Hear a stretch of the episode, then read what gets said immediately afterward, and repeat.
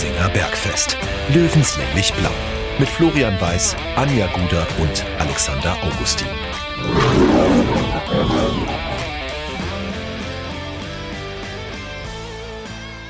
Servus und herzlich willkommen. Giesinger Bergfest, der Löwenstammtisch, meldet sich zu Episode Nummer 79. Ich muss ganz ehrlich sagen, sehr, sehr entspannt sind wir heute. Es ist 17.27 Uhr am Dienstag, frühen Abend. Äh, das Wetter ist gut, die Laune ist gut, äh, der Löwe steht weiterhin auf Platz 2 und nach diesem Wochenende, glaube ich, kann man einfach nur gute Laune haben, liebe Stammtischgemeinde, oder? Ja, natürlich. Es gibt keinen Grund, schlecht gelaunt zu sein. Überhaupt nicht. Wenn ich euch beide sehe, sowieso nicht. hätte mich fast, jetzt hätte ich mich fast übergeben, sorry. Da, da ist nee, wir freuen uns, wir freuen uns auch, also wir freuen uns auch, Flo, dich zu sehen. Echt jetzt, das, das, in dem Moment hast du jetzt schon kaputt gemacht. Sollen wir lieber gleich in den Löwenkosmos eintauchen, damit gar nicht erst hier Missverständnisse auftauchen? Ich lasse das Gebisse sowieso zwischen euch. Ich will mich da nicht in die Nesseln setzen. Machst du hier einen auf Schweiz? Ja.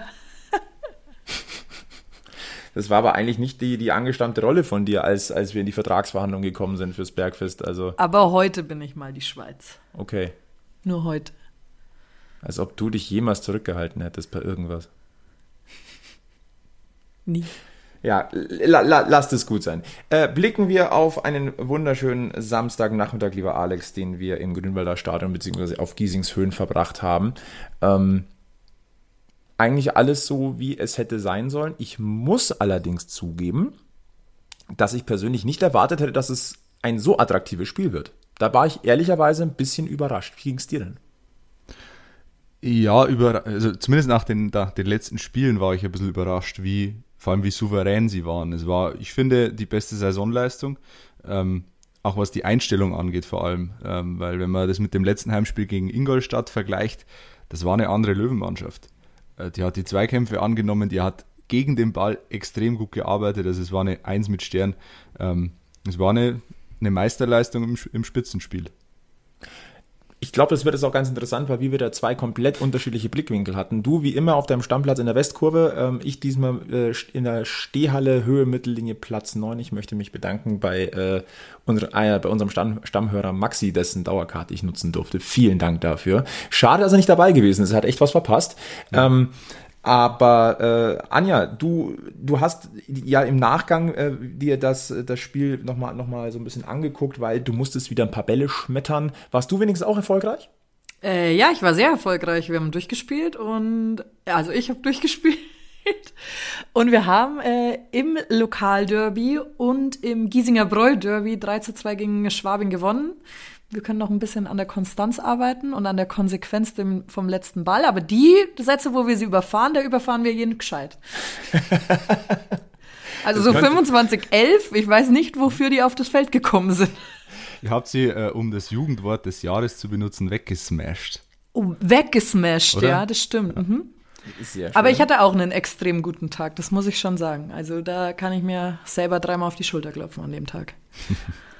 Macht ihr hier einen auf Löwen? Wenn wegmähen, dann richtig, oder? Ja. Ja. Der Spirit ist der gleiche. Aber Anja, auch, auch dir muss doch das Herz aufgegangen sein, wenn du, äh, wenn du die, die Szenen gesehen hast, da auf Giesingshöhen. Tatsächlich ist mir das Herz sehr aufgegangen und ähm, ich habe auch tatsächlich äh, vor dem Legendenspiel mit äh, Rainer Kmet ein bisschen gequatscht und habe zu ihm so gesagt, du Rainer, weißt du, inzwischen ist es wirklich so, ich schaue, wenn ich in die Halle gehe, aufs Handy, wenn das Spiel schon angefangen hat. Und dann schaue ich erst danach wieder drauf, aber ich mache mir gar keine Sorgen, dass ihr nicht, nicht gewinnt. Ja, das kann ich nachvollziehen.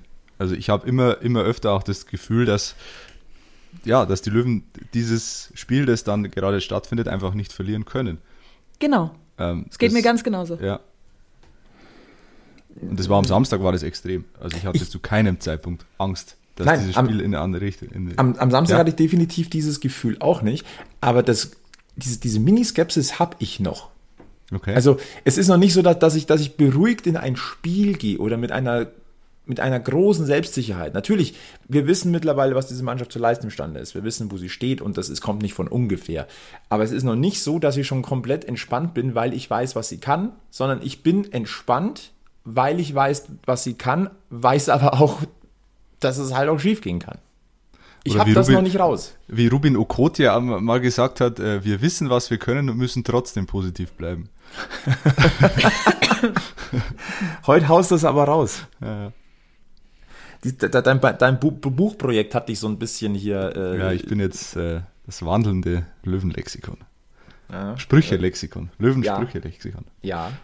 Nee, ähm, ja, Alex, vielleicht, vielleicht gehen wir mal so ein bisschen auch unser, unser, unseren Samstag mal durch. Ähm, es war wie immer äh, der Giesinger Berg ruft. Wir treffen uns äh, am Giesinger Bräu, ähm, philosophieren vorneweg. Du gibst noch Autogramme in dein Buch.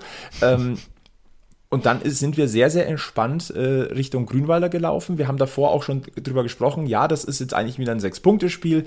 Äh, es ist ein Spiel, wo du nicht unbedingt erwarten kannst, dass es super attraktiv ist, weil es für beide Teams um was geht. Da wird es wird nicht der offene Schlagabtausch werden. Äh, nein, es war eher anders. Das, das, da war eigentlich relativ von Anfang an ziemlich eben kein Zunder im Spiel, sondern alles sehr, sehr wohl überlegt, aber ja. durchaus mit dem, mit dem Selbstvertrauen zu sagen, ich probiere mal was Mhm. Es war nicht dieses taktische Abtasten und das hat mich überrascht. Das wollte ich, äh, darauf wollte ich raus. Und trotzdem hat 60 es geschafft, schon in der Anfangsphase zu zeigen, wer eigentlich Herr im Hause ist. Ja, und das, und das, das zeigt beeindruckend. Das zeigt, dass sie extrem schnell lernen. Äh, wir, wir haben das Ingolstadt-Spiel noch vor Augen. Da war es eben genau das Gegenteil. Da hast du abgewartet und Michael Kölner hat vor dem Spiel ja noch gesagt, vor dem Ingolstadt-Spiel, ja, die werden ja wahrscheinlich jetzt nicht so hoch stehen und äh, werden auch erstmal abwarten, ja, von wegen. Und dann läufst du ins offene Messer. Und jetzt haben sie es sofort umgesetzt, diese Fehler gegen Ingolstadt oder die sie gegen Ingolstadt noch gemacht haben, haben sie jetzt abgestellt und haben sofort ja, selbst gezeigt, wer her im Haus ist, sind relativ hoch gestanden, sind extrem früh angelaufen, sind brutal aggressiv angelaufen, sind auch nach Ballverlusten, das war, finde ich, das mit Abstand also so gut waren sie in, in dieser Hinsicht noch nie in dieser Saison, nach Ballverlusten sofort wieder äh, die Situation erkannt, dagegen gearbeitet, zurückgeeilt. Ein äh, Leandro Magalla hat mal einen äh, Ballverlust gehabt in der ersten Halbzeit, glaube ich, und stürmt dann sofort zurück und, und verhindert das Gegentor zusammen mit Marco Hiller. Ähm, das waren ein paar so Situationen, die waren wirklich, wirklich stark. Galligkeit, glaube ich, ist das richtige ja. Wort. Galligkeit und natürlich dürfen wir nicht vergessen, dass da auch ein, zwei, drei Klöpse drin waren, weil ja, wenn, wenn Jasper Verlat da, also da den Ball vertändelt, da ist mir schon das Herz in die Hose gerutscht.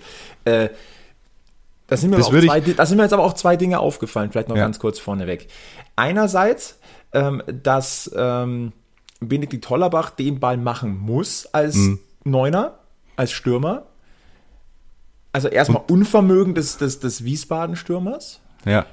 Andererseits aber auch die Aura eines Marco Hiller, der sich da aufbaut und Wahnsinn, du eigentlich ja. genau gesehen hast, dass, worüber wir schon mal gesprochen haben, dass sich ein Marco Hiller mittlerweile so einen Ruf in dieser Liga auch erarbeitet hat, dass das Tor einfach klein wird.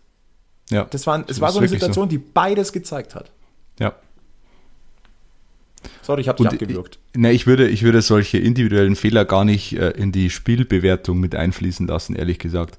Weil das sind eben Fehler, die die einem Einzelnen passieren, die passieren können. Äh, die können ja auch als, äh, keine Ahnung, äh, Sergio Ramos passieren oder die, die passieren halt, aber das, das würde ich grundsätzlich sogar eher außen vor lassen in der Spielwertung. Ja, ich meine, es kann jederzeit passieren. Individueller Fe Fehler wird immer mal passieren. Anja, du bist Mannschaftsspielerin ich glaube, jedem unterläuft im Spiel mal ein, Klop, ein Klops und deswegen kippt da nicht die Mannschaft um oder du zweifelst am gesamten Team oder so. Das ist ja, wäre ja auch ein Quatsch. Ähm, ich finde, jeder darf immer einen Fehler machen, wenn er nicht zu lange an dem Fehler hängen bleibt dann. Der muss den dann abhaken und wieder nach vorne gehen und viele können das ja auch durch Emotionalität gut verpacken. Also ich würde jetzt auch nicht sagen, dass ich der einwandfreie Spieler bin, aber ich versuche es halt durch Emotionalität und Siegeswille dann auszugleichen. Und dann kannst du doch auch ganz leicht einen Fehler, egal in welcher Liga der Welt, verzeihen. Wenn der sich aufarbeitet für das eine Trikot, dann passt es doch alles. Absolut. Und was auch ähm, bemerkenswert ist in diesem Zusammenhang, ähm, wenn, ich, wenn mich jetzt nicht alles täuscht, die Aufstellung von 60 München war dieselbe wie gegen Osnabrück und da ist ja beileibe nicht alles gut gelaufen. Wir haben ja schon drüber gesprochen. Das war das, einer der dreckigsten Siege, die ich je gesehen habe. Aber dass ein Michael Kölner auf diese Mannschaft vertraut und sagt, ich weiß, was ihr könnt, und wir lernen jetzt War aus da- den Fehlern und macht es diesmal besser, Ja. spricht War da Morgalla, war da. Morgalla in der Startelf in, in Osnabrück? Nee, ich glaube, ich glaube Leandro Nee, Morgalla. der war- nee, der nicht. nee, der ich glaube, das war aber, aber, aber ansonsten der einzige Wechsel. Jetzt muss ich kurz überlegen, wer, wer war Ich denn- glaube, ich glaube nicht, dass er von Anfang an gespielt hat. Nee, Leo Morgalla war, noch- war noch nicht hundertprozentig. Da hast du vollkommen recht. Und das äh, spricht wieder extrem für Leandro Morgalla. Weil man hat gemerkt, dass er fehlt. Ja, Und jetzt hat man ja, offensichtlich gesehen, dass er da war. Er war wieder. doch, doch äh, er war in der Startelf. Entschuldigung. stimmt Tatsächlich. Okay. Dann nehme ich alles zurück. Aber er war gegen, gegen Wien Wiesbaden einfach mit der beste Mann auf dem Platz. Vielleicht neben Meris Kenderovic, der auch ein überragendes Spiel gemacht hat. Der jetzt auch in Topform ist. Ja. Also, was, was erwarte ich denn mehr von einem Stürmer? Also, Ja. muss man auch ganz deutlich sagen. Also, ähm, das war insgesamt ein Statement, was 60 München da gesetzt hat. Ich würde auch sagen, 60 hat, äh, zeigt wen, wie es Baden geht. Über 90 Minuten. Und ähm, ja, der hat es ein bisschen gedauert. ja und Ähm, Der kam ganz schön flach. Entschuldigung. Alles 60, gut. 60 äh, hat äh, gesagt, wehe Wiesbaden. Und hat dann äh, Taten Ja, mit, mit, mit wehenden Fahnen zum Sieg. Jetzt haben wir sie Ja, dann alle jetzt, bald durch. ja, Ähm, aber du musst auch diese Geduld beweisen. 0 zu 0 zur Pause, 60 hätte schon führen können, 60 hätte aber durch diesen individuellen Fehler auch hinten liegen können. Aber dann relativ schnell nach der Pause das, die Bude zu machen, durch das Schlitzohr Yannick Deichmann. Und für ihn freut's mich dermaßen.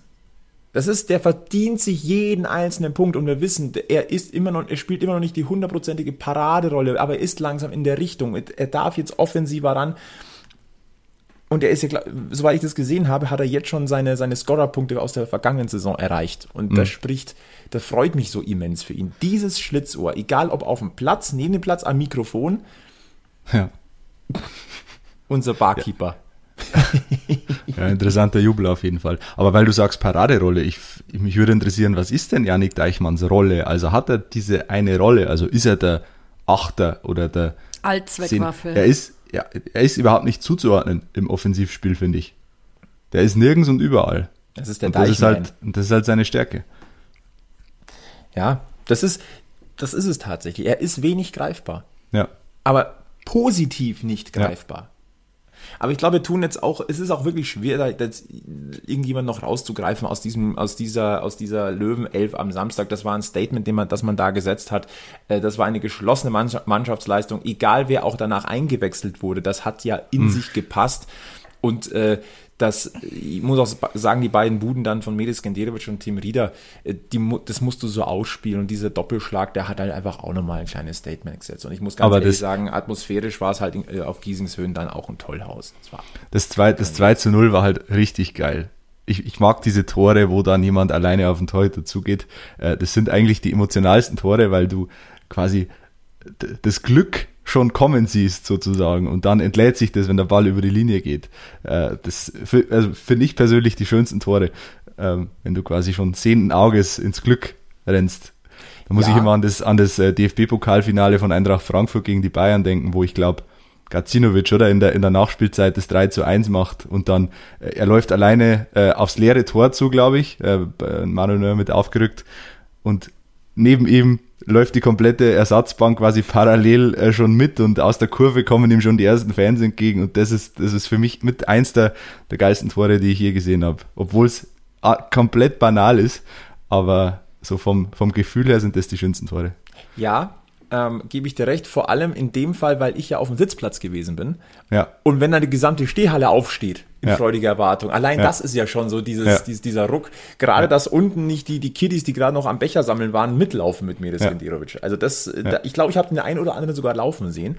ähm, aber deswegen verstehe ich, was du meinst. Also ähm, ja, absolut und na, bombig gespielt und wie gesagt, wir haben jetzt zwar ein paar Namen genannt und rausgehoben, aber eigentlich kannst du an diesem Tag niemanden rausheben. Ja. Das war ein, ein es, es hätte ein, nicht ein, kein schöneres Bild sein können auf Giesingshöhen.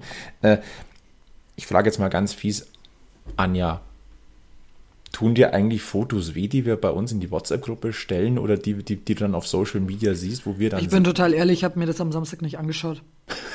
Ich hatte mit meinem eigenen Sieg so viel Spaß, dass es mir einfach völlig wurscht war, was ihr da gemacht habt. Gut, Alex, dann können wir einfach weitermachen.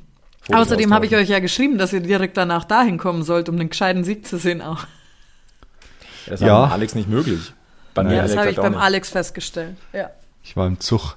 Ähm, was wollte ich noch sagen? Ach genau, ich war, ich war ja tatsächlich ganz alleine in der Westkurve. Meine Schwester hatte keine Zeit ähm, und ich stand in F2, also ganz alleine in dem, im Grünwalder Stadion. Das, Ja, ja, mit ich Mutter war ganz alleine mit 15 ander- äh, 15.000 anderen. Aber ich fand es ein sehr, sehr schönes Stadionerlebnis. Ich habe da überhaupt generell kein Problem, alleine irgendwo hinzugehen. Ähm, deswegen, äh, ich bin selten so in ein Spiel eingetaucht. Und äh, zum Thema alleine im Stadion, ich war tatsächlich nicht alleine im Stadion, weil neben mir stand ein, ja, ich weiß nicht, 50-jähriger Herr oder so, der war offensichtlich auch alleine da. Also ich, der hat sich mit keinem unterhalten über 90 Minuten, auch mit mir nicht. Wir sind nebeneinander gestanden, haben quasi so von, von Minute eins an akzeptiert, wir sind jetzt hier eine Schicksalsgemeinschaft äh, und wir haben wirklich kein, kein Wort miteinander geredet, aber bei den Toren lagen wir uns in den Armen. Und das ist, und danach ist auch, also keiner, wir haben nicht mal uns verabschiedet oder so, sondern jeder ist dann wieder seines Weges gegangen, aber für diese 90 Minuten war, also es war, war irgendwie schön. Wart ihr ganz dicke Freunde? Ja, es war einfach, es, es, das macht das Stadionerlebnis aus, finde ich. Ja, durchaus.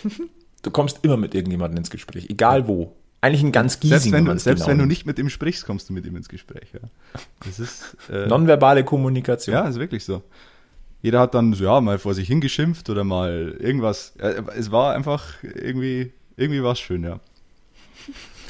Es war definitiv schön, es war wie gemalt. Und ganz ehrlich, ähm, mir geht schon so, ich bin auch, wenn ich beruflich im Stadion bin, dann bin ich auch einer der Ersten, der ins Stadion geht, weil ich die Atmosphäre einfach aufsaugen möchte. Und ich gehe auch gerne wenn ich privat im Stadion bin, früh rein und versuche die Atmosphäre aufzusaugen. In Giesing ist es so, da saugst du vorher tendenziell außerhalb des Stadions noch andere Sachen auf, bevor du reingehst. Deswegen dauert es noch ein bisschen länger, aber es grundsätzlich ist es so, ähm, ist es ja so. Und ich glaube, es geht ganz, ganz vielen anderen auch so, ähm, denn und dann fällt, fällt einem vielleicht auch mal so die ein oder andere Neuerung oder, oder eine, eine Sache auf, ähm, wenn man so die Blicke schweifen lässt, wenn man diese Atmosphäre so wirklich versucht mit, mit allen Poren irgendwie so wahrzunehmen. Und vielen ist es auch, und ehrlich, ehrlicherweise uns ist auch schon aufgefallen vor einem Monat, dass sich im Grünwalder Stadion etwas verändert hat. Wir sind jetzt so neugierig gewesen und haben nochmal nachgehakt und haben von der Stadt München sogar eine Antwort bekommen. Ähm, wenn ihr genau hingeguckt habt, auf dem Dach der Stehhalle sind, ich sage mal übertrieben, Stangerl montiert worden. Die Vermutung war, das sieht irgendwie so aus wie so ähnlich wie neuere Flutlichtanlagen zum Beispiel am Campus von der Seitenstraße oder auch im, ähm, im, Sportpark, im Sportpark von Ingolstadt oder in Regensburg. Wir wollten es ganz genau wissen und haben bei Verena Dietl, der Bürgermeisterin der Landeshauptstadt München, mal nachgefragt und auch eine Antwort bekommen. Und ich kann so viel sagen, die Vermutung ist richtig und sie geht sogar noch einen Schritt weiter.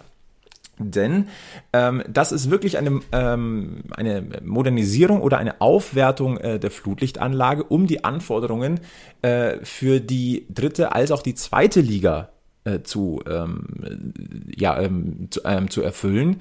Ähm, die Flutlichtmassen, äh, da kommen auch zusätzliche Leuchten hin, also quasi auf dem Dach der Stehhalle kommen zusätzliche LED-Leuchte hin.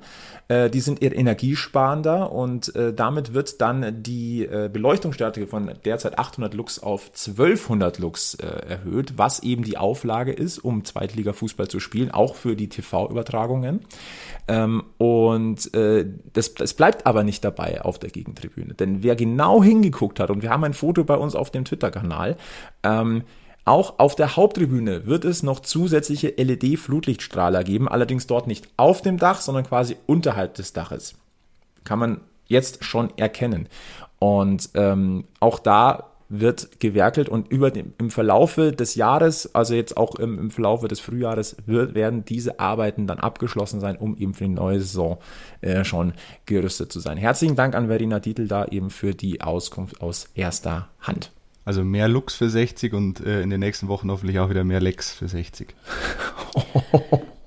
Stefan Lex ist übrigens Benny Laut-Fan. Tatsächlich. Ja, er saß im Stadion beim Legendenspiel mit einem Laut-Trikot. Es müsste auch das historischen Laut-Trikot, Liqui oder? Moli-Trikot vorne gewesen sein, War's. welches ich auch habe, ja. War's. Sehr schön, ja. Das erste Trikot mit der Nummer 11 dann hinten drauf. Davor der Herr Benny Laut, wie er uns erzählt hat und wie wir uns vielleicht auch noch erinnern, äh, die Nummer 27. Ja. Und Bernhard Winkler und Benny Laut hatten beide die Elf im Legendenspiel. Ja. Sie haben sich tatsächlich äh, schiedlich friedlich geeinigt. Lustigerweise, weil Benny Laut ja gesagt hat bei uns, äh, er freut sich besonders auf Bernhard Winkler.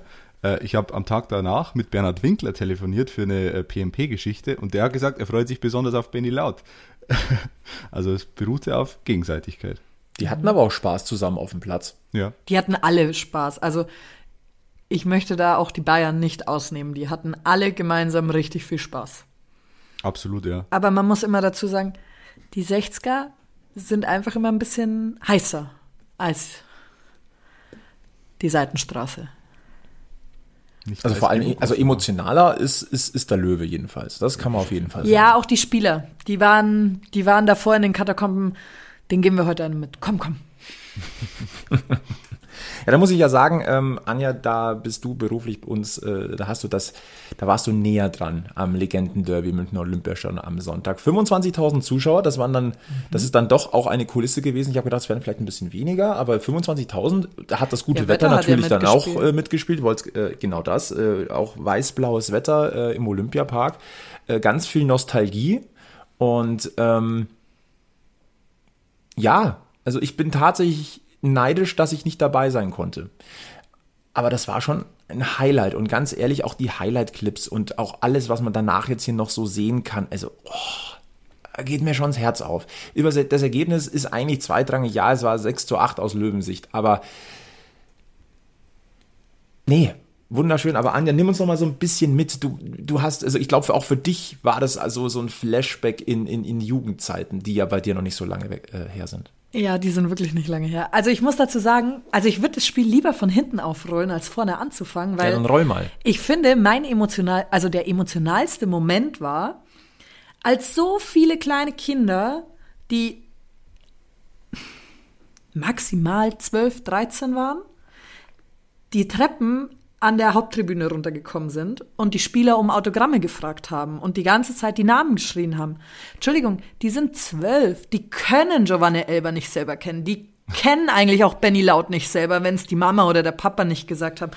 Woher sollen sie einen Bubi Bründel kennen? Die kennen maximal bei den Löwen noch Sascha Mölders Ja. und bei den Bayern kennen sie noch Claudio Pizarro. Das sind die einzigen, die sie kennen können. Und sie waren aber alle da und hatten Plakate, Benny, kann ich bitte dein Trikot haben und so. Und deswegen finde ich es echt cool, wie Eltern immer noch ihren Kindern einimpfen, wie cool die Legenden von damals sind. Ja, aber ich bin gegen, kann ich dein Trikot haben, Schilder. Ja, bitte. Da, da haut mir Da- nämlich gerade schon wieder ein Schaltern aus. Ist, Aber er war so süß, ich hätte es ihm auch gegeben.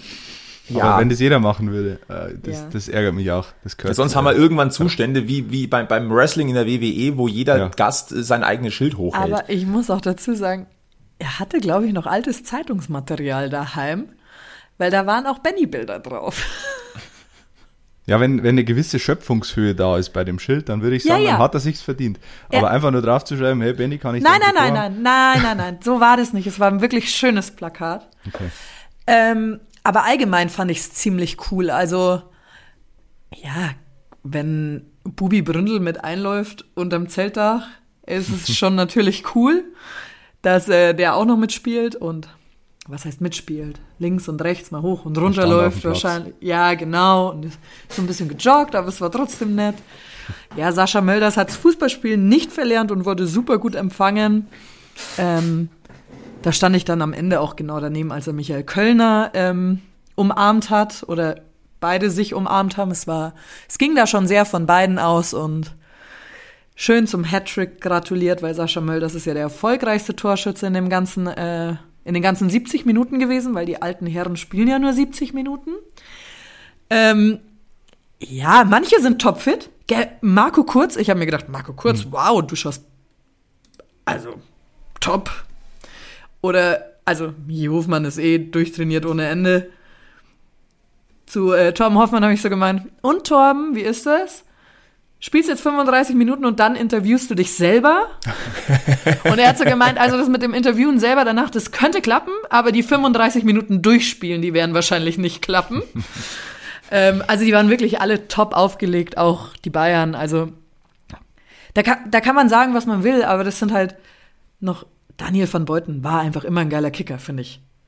und ist einfach so ein netter Typ. Und auch wenn der jetzt das Bayern-Trikot trägt, ja, der kommt da raus und der spielt immer noch geil Fußball. Und der hat sich auch am Ende, die haben sich alle so krass um die Fans gekümmert und auch untereinander so Elber umarmt Lorand und die haben sich so gefreut, sich zu sehen. Ja. Da warst du sofort mittendrin und hast dir so gedacht, ja, komm, ich klatsch auch mit ab.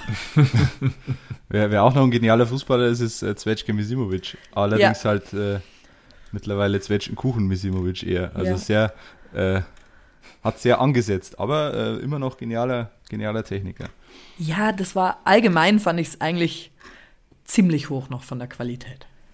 Ja, es war, es war unterhaltsam, auf jeden Fall.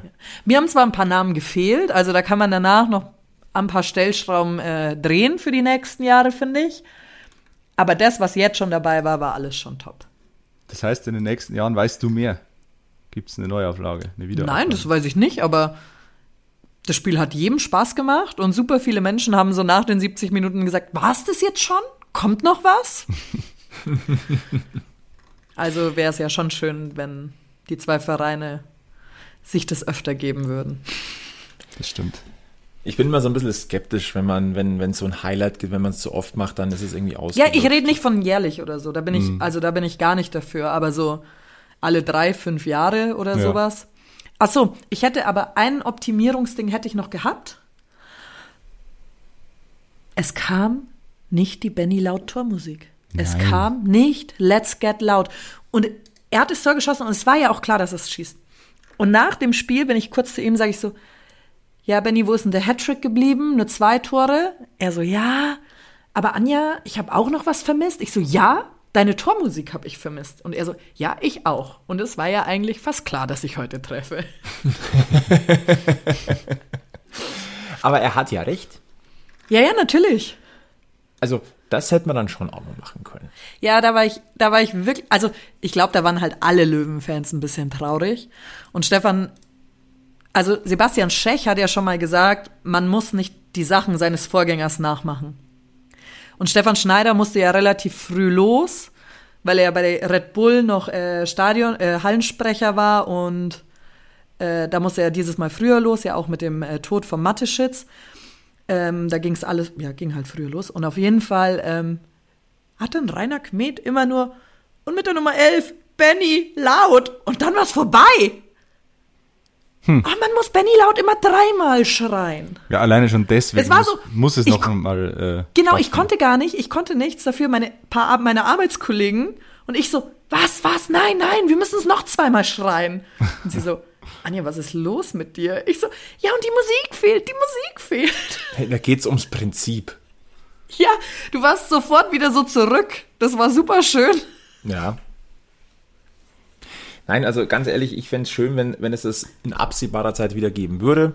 Ich würde es auch auf gar keinen Fall jedes Jahr machen, aber äh, für den guten Zweck, so alle drei Jahre oder so, könnte ich mir das sehr, sehr ja, gut äh, vorstellen. Ja, vielleicht, vielleicht sind wir ja in ein paar Jahren auch so weit, dass wir nicht mehr für den guten Zweck ein Derby spielen müssen, sondern wieder um Punkte. Das wäre ja auch schön. Ja. Vor allem ist es auch wichtig, glaube ich, das nicht zu oft zu machen, so ein Legendenspiel. Weil du würdest dann immer diese Mannschaften von den Vorjahren miteinander vergleichen, die sie geschickt haben. Ja. Und dann würdest du dich vielleicht auch so ärgern, so, warum war ich nicht letztes Jahr? Da war die, der Kader viel geiler, oder? Ja, so. und der, der Fundus an Legenden ist ja jetzt auch nicht unerschöpflich. Also ja, das wiederholt genau. sich dann irgendwann und dann ja. Jetzt, ja. Aber es war wirklich. Ja. Also es war sehr schön. Es war ja, wunderschön. Ihr könnt es gerade nicht sehen, aber Anja hat ein breites Grinsen im Gesicht mhm. und ich mhm. kann es verstehen. Ich bin sehr, sehr neidisch. äh, worauf ich nicht neidisch war, so bin ich jetzt auch mal ganz, ganz deutlich äh, und ehrlich auf dieses Sondertrikot vom FC Bayern in der zweiten Halbzeit. Also das, das, das Olympia-Design, das es damals geschaffen, geschaffen wurde für, für die Spiele 72, das ist ja wirklich ikonisch. Aber das so auf ein Trikot zu packen, uh.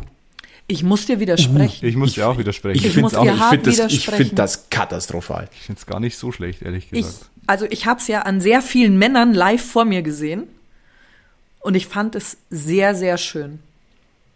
Das falsche Wappen also man kann drauf, jetzt, aber ja, und man kann jetzt diskutieren, wie viele Trikots eine Mannschaft in einer Saison rausbringen will und alles Mögliche. Also da kann man gerne drüber diskutieren und da findet mich man auch bestimmt in der Diskussion dabei. Aber es ist ein sehr, sehr schönes Trikot. Nein. Mir gefällt es auch, ja. Bin ich bei Anja.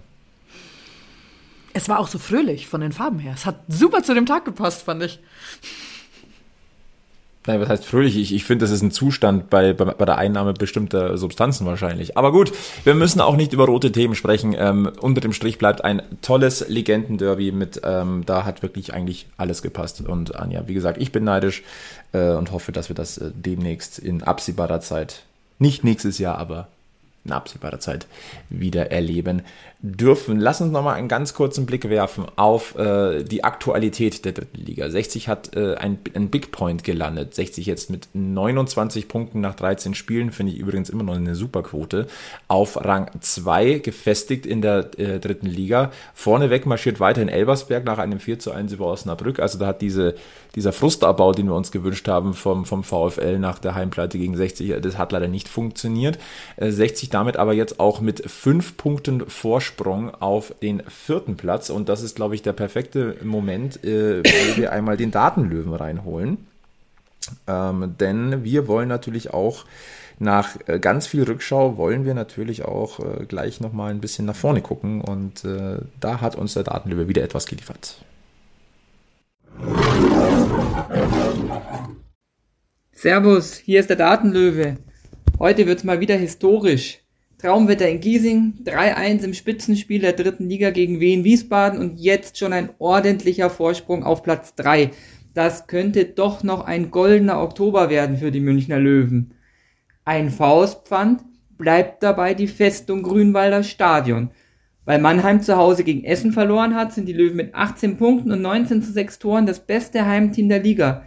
Keine andere Offensive hat ihre Heimfans so oft jubeln lassen wie die der 60er. Und tatsächlich ist diese Bilanz durchaus historisch, denn sechs Siege in den ersten sieben Heimspielen, das gab's für 60 in Bundesliga, eingleisiger zweiter Liga und dritter Liga vorher nur 1965, 66 in der Meistersaison und 1993, 94 beim Aufstieg in die Bundesliga. Natürlich alles im Grünwalder Stadion. Und die 19 Tore sind auch eingestellter Vereinsrekord.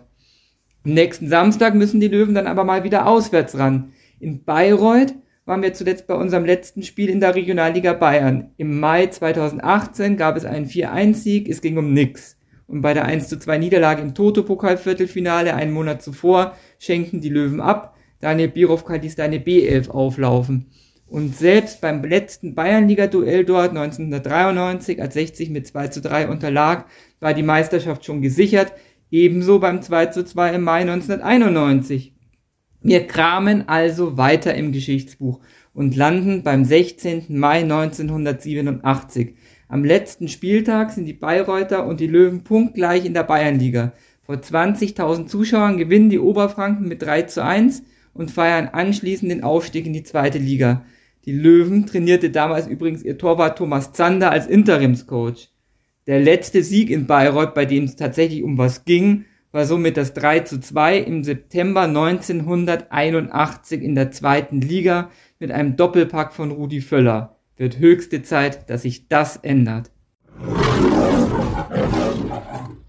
Äh, Chapeau an den, äh, an den Datenlöwen. Der ist mal weit eingetaucht in die, in die Geschichtsbücher. Hut ab. Hat, hat er aus dem Archiv wieder zurückgefunden? Ich weiß nicht. Ganz schön er, er, er läuft noch, glaube ich. Irgendwo noch abgebogen. Nein, dieser Fundus ist wirklich bemerkenswert. Also 60 am kommenden Wochenende äh, in Bayreuth finde ich jetzt schon eines der Highlight-Spiele tatsächlich. Wir haben uns ja auch gefreut, dass Bayreuth aufgestiegen ist. Das Wiedersehen mit einigen Ex-Löwen haben wir ja auch schon drüber gesprochen. Und äh, für Bayreuth wahrscheinlich auch äh, das Spiel des Jahres, denn die haben sich gedacht, hm, äh, wenn da so viele Zuschauer kommen, das könnte auch das bestbesuchte Spiel der Saison sein. Gucken wir doch mal nach, ob wir noch mal ein paar Zuschauer mehr reinlassen können. Und ja, sie haben es geschafft. Statt 10.000 Zuschauer dürfen 12.000 rein. Der Gästeblock ist mit 2.850 Karten eh schon ausverkauft. Aber es gibt also wahrscheinlich, wenn unsere Bergfest-Folge 79 rauskommt, sind die Tickets auch schon auch noch weg. Ähm, nein, also ich muss ganz ehrlich sagen, auf dieses Spiel freue ich mich. Ich freue mich für Bayreuth. Ich freue mich auf, ähm, auf dieses Altstadt Olstadt-Gefühl äh, dort vor Ort. Ich kann leider nicht dabei sein, aber auf die Bilder freue ich mich. Das ist, glaub, wird wahrscheinlich eines der stimmungsgewaltigsten und interessantesten Auswärtsspiele werden in dieser Saison. Ja, das ist kannst du auch davon Highlight. ausgehen, dass, dass da 6.000, 7.000 Löwenfans im Stadion sein werden. Da gibt es genügend Löwenfans da oben. Also diese 2850, das sind natürlich die Tickets, die 60 zur Verfügung gestellt Wahrscheinlich gibt aber Markus Ziers seine privaten Tickets auch an Löwenfans.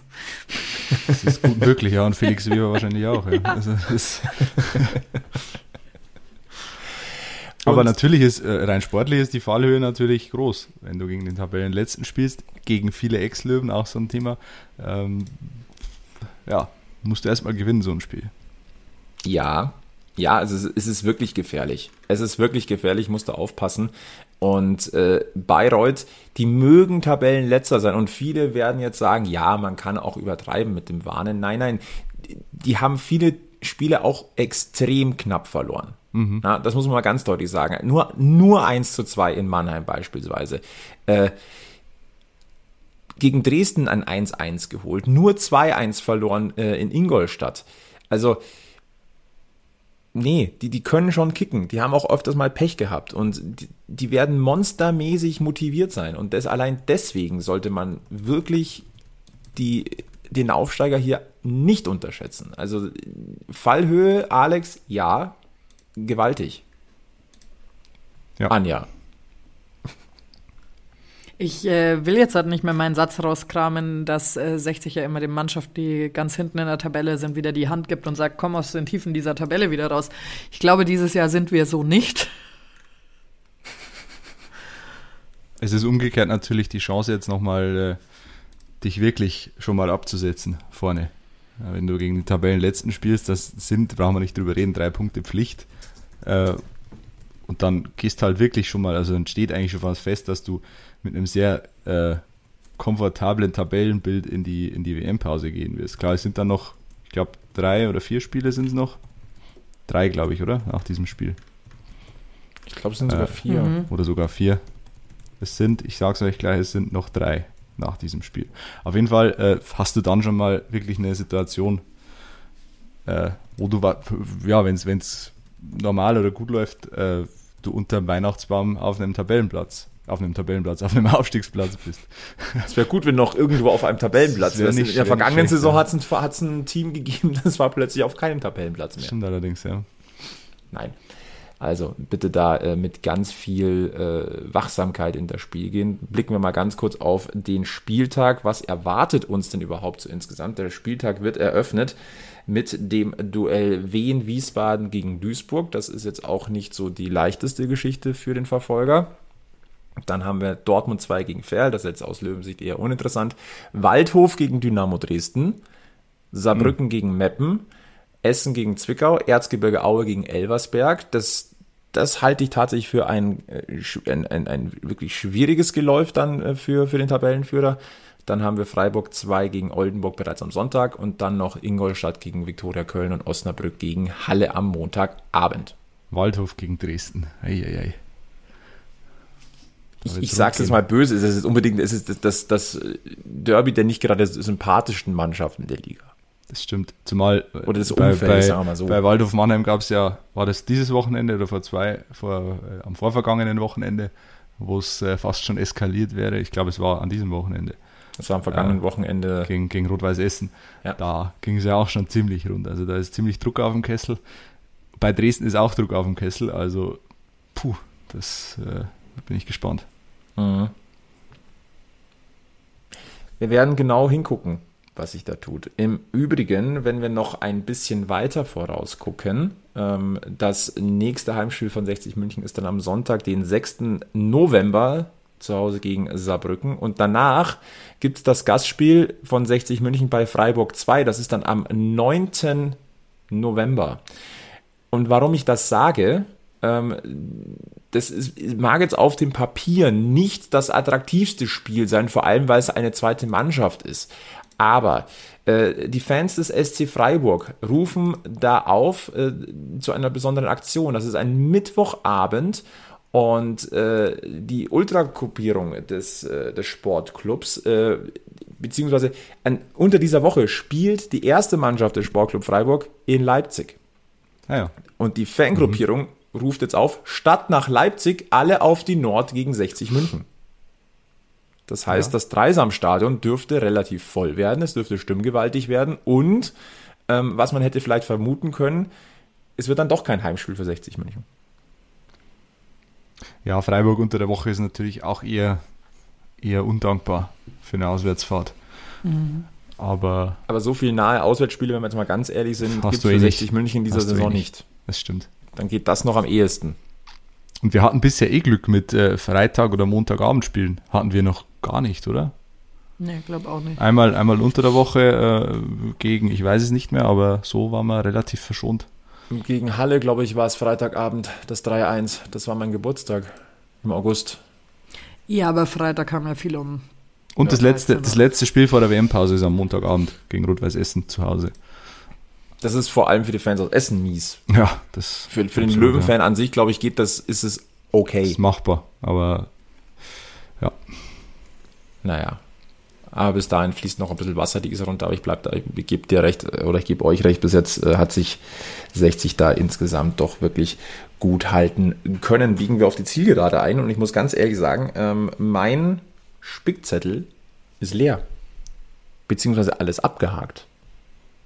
Nein, auch. Ich, äh, Flo, wir hatten doch noch eine sehr kuriose Begegnung vor der Stehhalle, als uns plötzlich ein Mann im Bademantel Oh, oh ja, entgegenkam. oh ja. Vielleicht, wenn Ich wenn habe dieses Bild verdrängt. Ich nicht.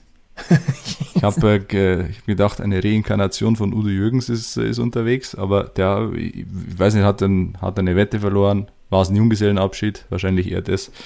Ähm, ja, kurios. Wenn er zufälligerweise dieses Bergfest hören sollte, äh, schreib uns gerne an giesinger-bergfest.gmx.de und erzähl uns und oder äh, äh, ja, schreib uns mal, was da der, der Hintergrund war. Und wenn du ganz hart drauf bist, dann kannst du uns auch eine Sprachnachricht schicken über das äh, Bergfest-Phone. Ja. Hast du gerade die, Tele- hast du die Bergfest-Phone-Nummer gerade äh, auswendig parat, Alex? Äh, nee, 0179 und dann noch ein paar andere Zahlen. Moment. Gilt übrigens für alle anderen auch, ne? Also wenn, wenn ihr mal Input habt für das Bergfest, ihr könnt uns jederzeit auch eine Sprachnachricht schicken. So ist das, ja. Und jetzt habe ich auch die Nummer parat, die lautet 0177 412 5984. 0177 412 5984. Da sind wir erreichbar. Wenn gerade nicht WhatsApp äh, nicht funktioniert, wie heute Vormittag. Ja. Und schon geht äh, die Welt für manche Leute unter. Ja. Dann muss, dann muss man tatsächlich noch telefonieren. Nee. Dann Das lieber, gar, dann lieber gar nicht kommunizieren. Ja, das wäre, aber das wäre der, das wäre der nächste Throwback gewesen. Wenn das dann auch noch am, am Sonntag beim Legendenspiel gewesen wäre, wäre es endgültig wieder in den 90er, frühen 2000ern gewesen. Stimmt, da hat's gepasst, ja. Nein, aber dann machen wir doch den Wo, Deckel wo, drauf. war eigentlich, wo war eigentlich das Telekom T beim Legendenspiel? Zu wenig Leute.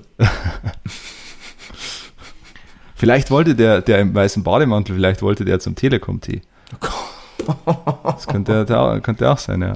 Ja. Äh, Anja hat Schmerzen, ich sehe es. Ich sehe es eindeutig. Anja, Ich habe keine Schmerzen. Du bist 79 Folgen lang gestählt worden durch diesen intellektuellen Austausch hier. Ja, ich bin. Ich kann das einfach so ab. Dann äh, erlösen wir dich äh, von den Qualen aus Folge 79. Dann äh, machen wir den Deckel drauf. Freuen uns über die aktuelle Lage im Löwenkosmos. Ähm, ach, eine Sache noch tatsächlich. Äh, diese ewig lange Winterpause, also mal abgesehen davon, dass sie mich nervt, aber es wird, durchaus das ein oder andere äh, interessante Testspiel geben. Wir sind ja schon mal so ein bisschen durchgegangen, äh, was, was auf 60 München zugibt. Es gibt einen neuen Termin, also gehen wir mal durch. Am 19. November ein Turnier, Se- da spielt 60 gegen Hertha BSC Berlin, am 20. dann gegen den Sieger des Duells Klagenfurt gegen Graz.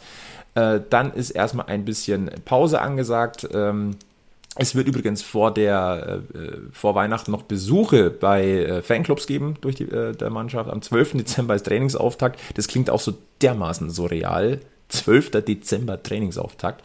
Am 17. Dezember wird es ein Testspiel gegen die TSG Hoffenheim geben. Das ist neu mit dabei. Und ähm, dann gibt es eine kleine Weihnachtspause nach dem 23. Dezember, am 2. Januar Trainingsauftakt mit Leistungstests. Und am 3. Januar geht es ins Trainingslager einmal mehr nach Belek in die Türkei bis zum 10. Januar.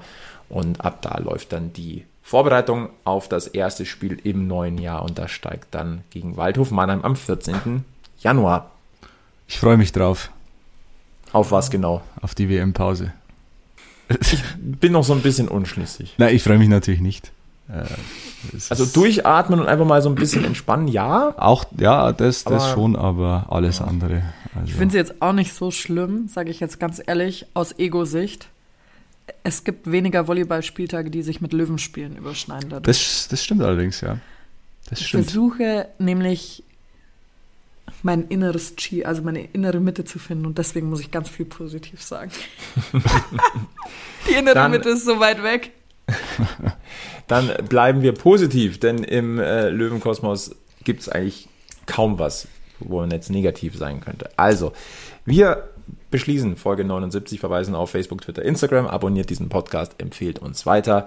Ähm, ansonsten sagen wir, äh, bleibt gesundheitlich negativ, bleibt mental positiv, so wie jetzt auch, und äh, bleibt vor allem eins: Löwenslang, weiß, blau. Bis zum nächsten Mal beim Giesinger Bergfest. Servus.